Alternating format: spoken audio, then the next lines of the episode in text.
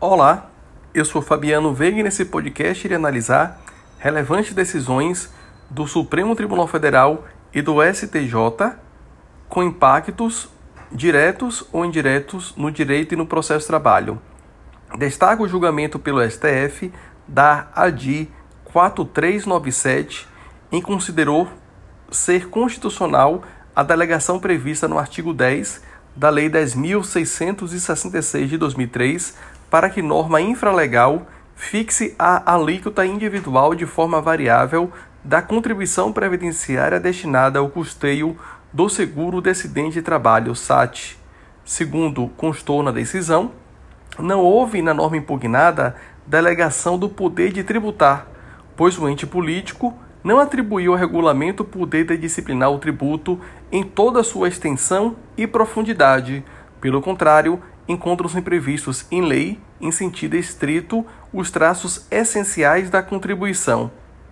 Ademais disso, de acordo com a decisão, essa flexibilização da legalidade tributária encontra fundamento na otimização da função extrafiscal da exação. No caso, é se estabelecer a tutela do meio ambiente do trabalho e, em última análise, uma proteção maior ao trabalhador contra acidentes de trabalho, fazendo com que as empresas que têm um maior índice de acidente paguem um valor, paguem um valor superior a título de contribuição previdenciária.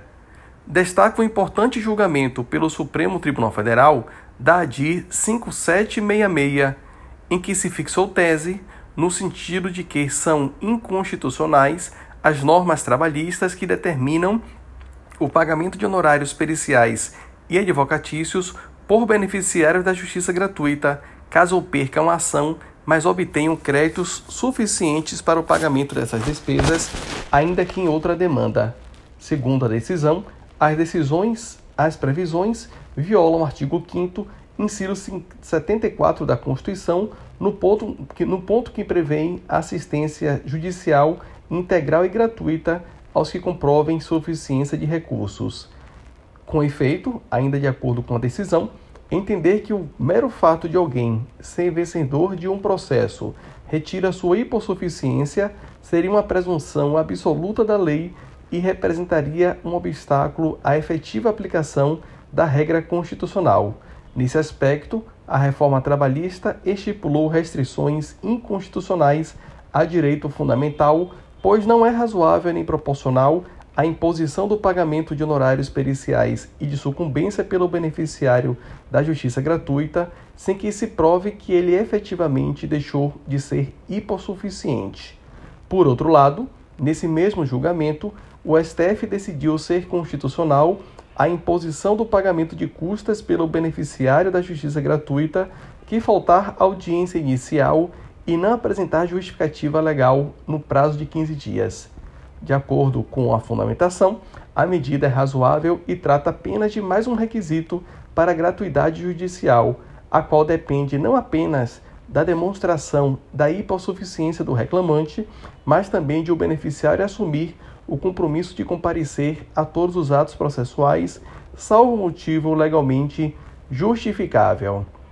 Destaca o julgamento pelo Supremo Tribunal Federal do tema número 1074 de repercussão geral, em que fixou tese de ser inconstitucional a exigência de inscrição do defensor público nos quadros da Ordem dos Advogados do Brasil.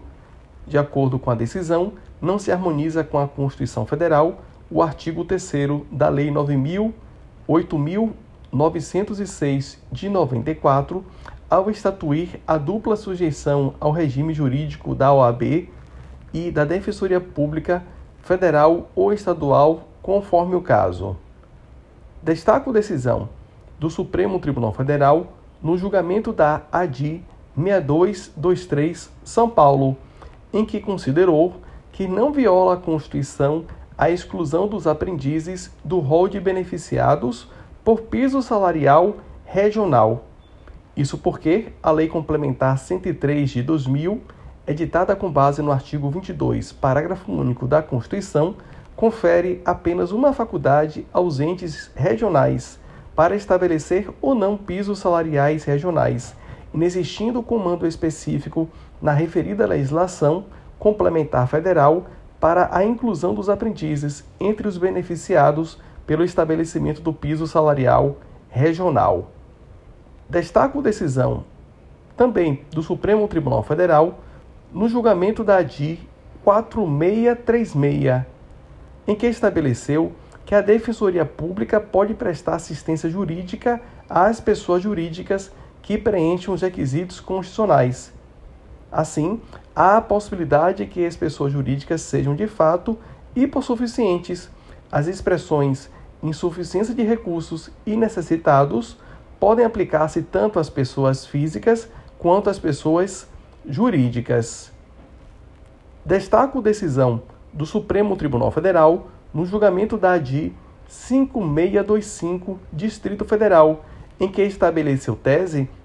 no sentido de ser constitucional a celebração de contrato civil de parceria entre salões de beleza e profissionais do setor, nos termos da Lei 13.352, de 27 de outubro de 2016. Estabeleceu ainda tese no julgamento, no sentido de que é nulo o contrato civil de parceria referido quando utilizado para dissimular relação de emprego de fato existente, a ser reconhecida sempre que se fizerem presentes seus elementos caracterizadores. Por fim, destaco decisão do Supremo Tribunal Federal no julgamento da ADI 3358 Pernambuco, em que estabeleceu ser inconstitucional norma de Constituição Estadual que, ao dispor a respeito da remoção de magistrados, cria distinção indevida entre juízes titulares e juízes substitutos.